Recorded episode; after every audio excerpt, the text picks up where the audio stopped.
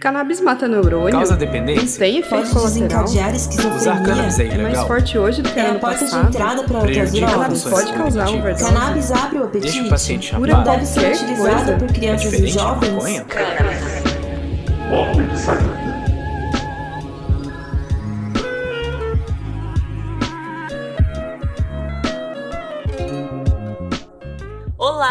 Tudo bem? Eu sou a Giovana e você está escutando a segunda temporada do Porta de Saída, Gotas de Conhecimento. Episódios curtos sobre temas relacionados ao uso terapêutico da cannabis. Oi, Gi!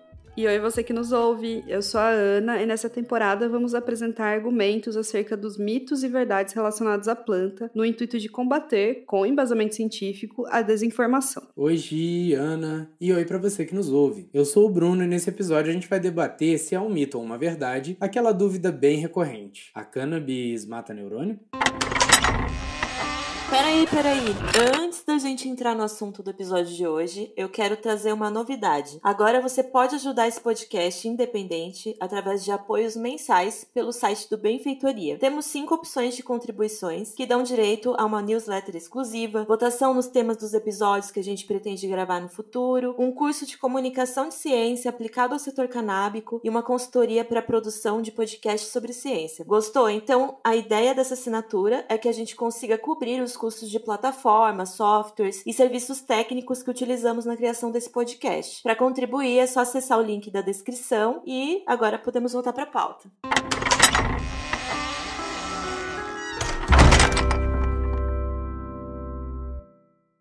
Desde que começamos esse projeto de divulgação científica sobre o uso terapêutico da cannabis, uma das coisas que mais me chamou a atenção estudando sobre o tema foi a interação entre a planta e o nosso cérebro. Lá no episódio 2 da primeira temporada, registramos como essa interação funciona a partir do sistema endocannabinoide, que é um sistema regulador do nosso organismo. Assim como o sistema imunológico, que combate infecções, o nervoso, que regula nossas atividades corporais, o hepático, que regula os nutrientes, etc. Só para a gente dar alguns exemplos básicos. Só fazendo um resumão aqui, Gi, para quem não ouviu esse episódio, o nosso organismo possui o que chamamos de receptor canabinoide, ou seja, moléculas que funcionam como fechaduras para a regulação do nosso organismo e elas são acessadas por chaves, substâncias que interagem com essas fechaduras. Quando o nosso organismo tem alguma deficiência na ação dessas substâncias, seja uma produção diminuída ou irregular, ou em uma proporção desbalanceada de cada uma dessas chaves, ele entra em desequilíbrio. Por isso, devemos compensá-lo com fontes externas para manter um bom funcionamento do organismo. O que é mais legal disso tudo é que existem substâncias encontradas na cannabis que substituem o que está faltando nessa interação de chave e fechadura dentro do nosso corpo. Então, a cannabis, nesse sentido, pode ajudar a regular o sistema endocannabinoide que está intrinsecamente envolvido no controle do movimento, da dor, do apetite, memória, imunidade, inflamação, entre outras coisas. Um desses receptores, que a gente está chamando aqui também de fechaduras, é o CB1, uma molécula proteica que está presente em grande quantidade no sistema nervoso central, incluindo no cérebro, e pode interagir com as chaves endógenas, ou seja, aquelas moléculas que são produzidas pelo nosso organismo, e também com chaves similares a essas, que são encontradas, por exemplo, na planta de cannabis. Se você lembra das aulas de biologia, o sistema nervoso central ele é responsável pela maioria das funções de controle nos animais vertebrados como nós. Então dá para sacar a importância desse receptor. Isso é reforçado ainda pelo fato de que o receptor CB1 já foi encontrado também em células musculares, células do fígado, sistema digestivo, entre alguns outros sistemas do organismo. Além dessa fechadura, que interage com os componentes da cannabis, a gente também tem o CB2, que também é uma molécula proteica e está presente em outros sistemas do organismo, como o imunológico. Nosso organismo tem duas chaves moleculares principais que se ligam e ativam essas fechaduras de jeitos diferentes: as moléculas anandamida e 2-araquidonoilglicerol, que são lipídios, ou seja, são óleos, né, gorduras, e são encontradas em diversos tecidos do corpo, incluindo tecidos do cérebro e os imunológicos. Como nos lembra um artigo publicado no portal do Drauzio Varela e escrito pela jornalista científica Mariana Varela, os neurônios são a base do sistema nervoso, pois são as células responsáveis por transmitir impulsos ao cérebro com capacidade de se conectar entre si, receber estímulos do ambiente externo e provocar reações dependendo do estímulo que recebe. O organismo humano tem cerca de 86 bilhões de neurônios, então dá para ter uma noção da complexidade das conexões formadas em nosso cérebro. Com esse tanto de neurônio, de onde será que surgiu essa hipótese de que a cannabis mata essas células tão especiais? Olha, se eu dissesse que tem o dedo do ex-presidente, ex-ator de filme de cowboy e ex-governador estadunidense Ronald Reagan nisso, vocês acreditariam? Sim, mais uma vez ele aqui. Bom, tudo começou quando em 1974, Robert Heath publicou um estudo feito com macacos rezos, mostrando o dano e a morte cerebral que eles tiveram por conta do uso da cannabis. Os dados pareciam alarmantes e só depois de muita pressão da comunidade científica, Heath publicou um relato detalhado dos métodos utilizados para chegar a estes dados. Descobriu-se então que Robert Heath havia administrado 63 cigarros de cannabis durante 5 minutos através de uma máscara de gás nos macacos. Ou seja, os animais ficaram minutos respirando somente fumaça, sem oxigênio, o que provavelmente foi o principal fator da morte neuronal. Apesar de todos os revisores da publicação a terem classificado como não válido válida, o estrago já estava feito e o então governador da Califórnia, Ronald Reagan, passou a vender a ideia de que, abre aspas, o dano cerebral permanente é um dos resultados inevitáveis do uso da maconha. Fecha aspas. Essa história está contada no livro Extratos de Cannabis na Medicina. A promessa de benefícios em distúrbios de convulsões, câncer e outras condições. Aí uma tradução livre nossa, né? Publicado em 2015 e escrito pelo médico Jeffrey Dar, pela química Elaine A. Moore e pelo comunicador Justin Kander. Nele, os autores evidenciam que, apesar de terem sido feitos outros estudos com macacos usando a cannabis, nenhum deles encontrou nenhuma evidência da morte neuronal com exposição diária de cannabis durante um ano. Eu aproveito para frisar que estudos desse tipo devem passar pelo crivo de pesquisadores da área e todos os dados devem ser divulgados para que outros pesquisadores possam replicar o experimento, já que esse é um dos passos mais importantes do método científico, a replicabilidade. Então, de certa forma, a gente pode dizer que a publicação que deu origem à manchete Maconha mata neurônios, na verdade devia ter dado origem à manchete Respirar exclusivamente fumaça mata neurônios, ou alguma coisa do tipo. Depois de todas essas informações, será então que é um mito ou um fato que a cannabis mata neurônios? É o que nos responde a nossa convidada para essa temporada, doutora Paula Daustella. Mito!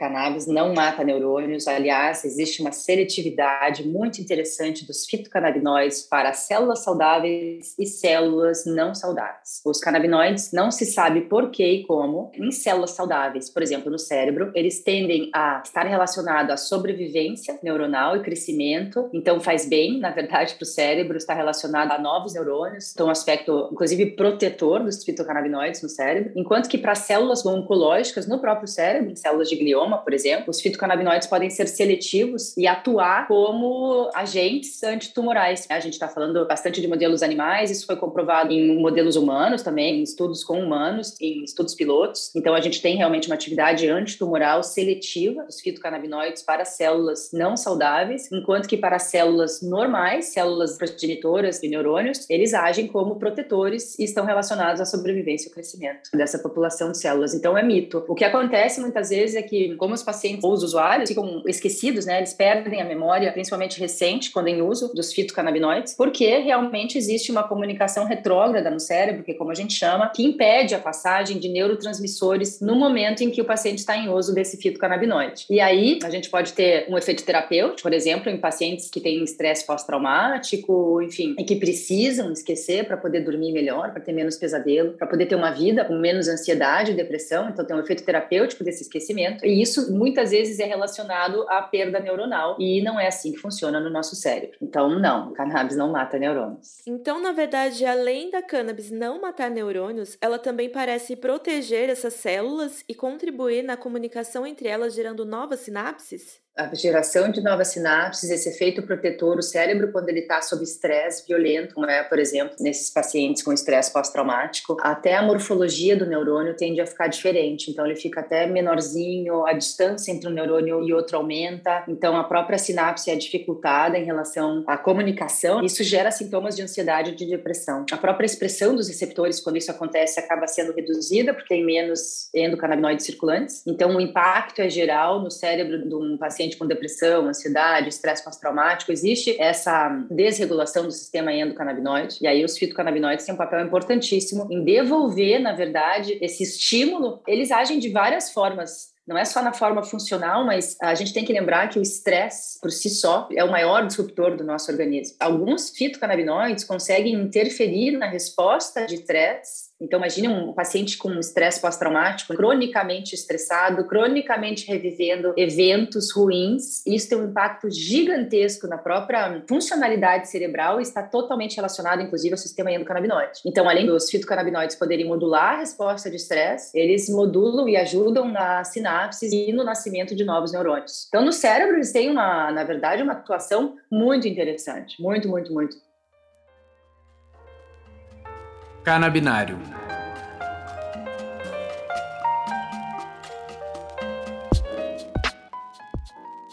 No canabinário de hoje, exploramos o termo sinapse. Segundo a revista de ciência elementar da Universidade de Lisboa, as sinapses são conexões especializadas em que uma célula influencia diretamente outra célula através da transmissão de um sinal elétrico ou químico. O interessante de como essa transmissão de sinais ocorre é o fato de envolver o efeito de troca de substâncias entre as membranas de neurônios, através de prolongamentos das células. De forma visualmente parecida com uma planta, o neurônio possui ramificações em suas duas pontas, comparáveis a sistemas de raízes e aos ramos das plantas. Além de um prolongamento maior, mais longo e menos ramificado, chamado axônio, existe também uma rede de outro tipo mais ramificado de prolongamentos, chamados dendritos. As pontas dos axônios, chamadas também de terminações, se conectam às terminações de dendritos e aos corpos celulares de neurônios próximos, de forma que vários neurônios vão formando redes que conversam entre si. Em geral, os axônios enviam sinais, sejam químicos ou elétricos, para as estruturas às quais estão conectados. Embora o neurônio que recebe esse sinal também possa se comunicar com o anterior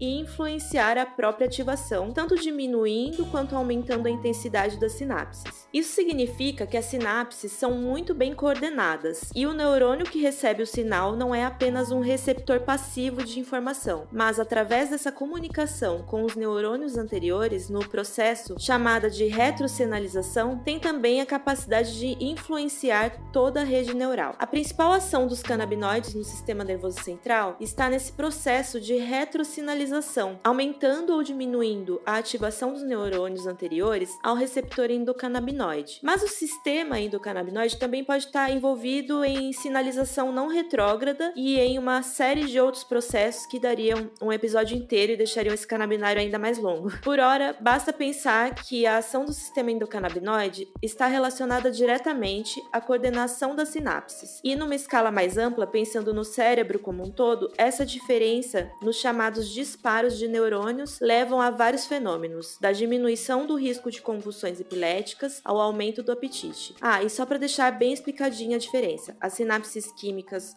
ocorrem quando um neurônio libera substâncias químicas, os chamados neurotransmissores neurotransmissores para outra célula próxima. Esse tipo de sinapse é fundamental para o sistema nervoso controlar outros sistemas do corpo, como o motor. Já na sinapse elétrica, a comunicação é feita por uma corrente elétrica, que ocorre por alterações de voltagem entre as membranas das células. É o tipo de sinapse mais comum em seres invertebrados e em alguns vertebrados não mamíferos, e está relacionada a respostas muito rápidas do organismo. Ainda com relação a essa capacidade protetora, tem um artigo chamado Canabinoides e Neuroproteção, dos médicos Sunil Agarwal e Gregory Carter, publicado no Brasil pela editora Vista Chinesa, num guia completíssimo sobre a cannabis chamado O Livro da Maconha. O artigo faz um resumo das pesquisas que tratam da ação dos fitocannabinoides THC e CBD como agentes dos mecanismos e estratégias do corpo para proteger contra a lesão neuronal, degeneração ou morte no sistema nervoso central. Os autores analisam o papel terapêutico da cannabis em condições como a esclerose lateral amiotrófica, esclerose múltipla, múltipla, doença de Alzheimer, síndrome de Tourette, gliomas, acidente vascular cerebral, danos alcoólicos e outras lesões cerebrais. A conclusão a que chegam é que os receptores canabinoides, quando ativados, desencadeiam sinais cerebrais ligados à reparação, manutenção de células e liberação de outros compostos que ativam ainda mais as respostas neuroprotetoras. Então, tanto os nossos canabinoides internos quanto os da planta de cannabis são substâncias que parecem ajudar a prevenir danos cerebrais e não causá-los. Tem outro artigo de 2020 chamado Aspectos Atuais do Sistema Endocannabinoide e Fitocannabinoides THC e CBD direcionados como terapêutica potencial para as doenças de Parkinson e Alzheimer, uma revisão, em tradução livre nossa, que aponta que as doenças de Parkinson e Alzheimer possuem uma causa multifatorial, ou seja, é possível que os fatores genéticos, ambientais e comportamentais tenham relação com o desenvolvimento dessas doenças. O texto então analisa como a terapia com a planta de cannabis tem se tornado popular por conta da interação dos fitocannabinoides com o cérebro, como já falamos anteriormente. No entanto, o artigo mostra que apesar dos diferentes estudos, ainda não temos conhecimento conhecimento bastante sobre os efeitos a longo prazo da administração do CBD, assim como não é possível verificar o cessar permanente da neurodegeneração causada pelas doenças. O que os autores concluem é que o problema não está no uso da cannabis efetivamente, e sim no fato de que os estudos se concentram em dados clínicos e epidemiológicos e não fazem as investigações moleculares necessárias para determinar os aspectos do sistema endocannabinoide envolvidos nas doenças de Parkinson e Alzheimer, ou seja, desvendar os mecanismos e assim chegar ao desenvolvimento de uma terapêutica para prevenção eficaz, a interrupção da neurodegeneração e o processo de reparo. Os autores ainda apontam de que a terapia canabinoide pode ter prós e contras, mas que a administração de canabinoides deve ser melhor estudada e regulamentada, até mesmo para a segurança de quem utiliza esse recurso. Da mesma maneira, é de importância vital que a terapia seja acompanhada por um profissional de saúde que entenda tanto da fisiopatologia das condições neurodegenerativas, quanto do que se conhece sobre o envolvimento do sistema endocannabinoide nessas condições. Por outro lado, como o sistema endocannabinoide ainda está sendo investigado pela comunidade científica, seria necessário maior conhecimento conhecimento sobre sua genética, regulação e papel na neuroproteção, ou mesmo no avanço de condições como as doenças de Alzheimer e Parkinson. E nesse sentido, os autores propõem o uso de tecnologias avançadas, como estudos de associação entre genoma completo e o desenvolvimento de condições de saúde, denominado GWAS, que comparam genomas completos de um número significativo de pessoas para tentar identificar variações genéticas associadas a condições de saúde que essas pessoas tenham em comum. Outra área apontada pelos autores do estudo como promissora para o avanço do conhecimento sobre o sistema endocannabinoide no contexto dessas doenças e das doenças neurodegenerativas é a epigenética, que é uma área da biologia que estuda os efeitos de fatores ambientais e de estilo de vida na regulação da expressão dos genes, ou seja, a interação entre a genética e o que acontece com cada organismo ao longo da vida. Com estudos desse tipo, os autores acreditam que podemos encontrar muitas respostas importantes para o desenvolvimento de medicamentos, não só para Parkinson e Alzheimer, como para outras condições. Cannabis é cultura.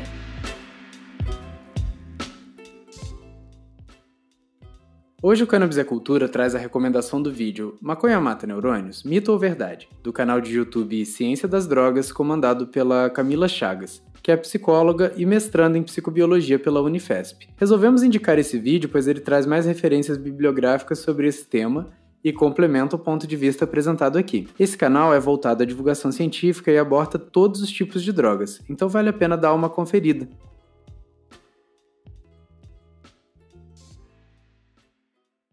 Bom, gente, ficamos por aqui. Não se esqueça que você pode acessar as referências bibliográficas utilizadas na descrição do episódio. Mas antes da gente ir, ressalto que seria legal se você nos seguisse nas redes também e compartilhasse as nossas ideias. Somos Porta de Saída Underline no Instagram e no Twitter ou Porta de Saída.cast no Facebook. Além do conteúdo do podcast, em nossas redes também compartilhamos outras informações relevantes sobre cannabis e divulgação científica. Somos um projeto independente, por isso temos algumas algumas maneiras de você contribuir mais ainda para ele acontecer. A primeira é comprando os produtos da nossa loja parceira, a High Five, e a segunda é por meio de contribuições no nosso Benfeitoria. Os links também estão na descrição do episódio. Entra lá para ver as vantagens de apoiar o nosso projeto. Aproveito para agradecer também a doutora Paula Dastella pela entrevista. Mas por hoje é só. Nos ouvimos em breve e até mais. Até, mais.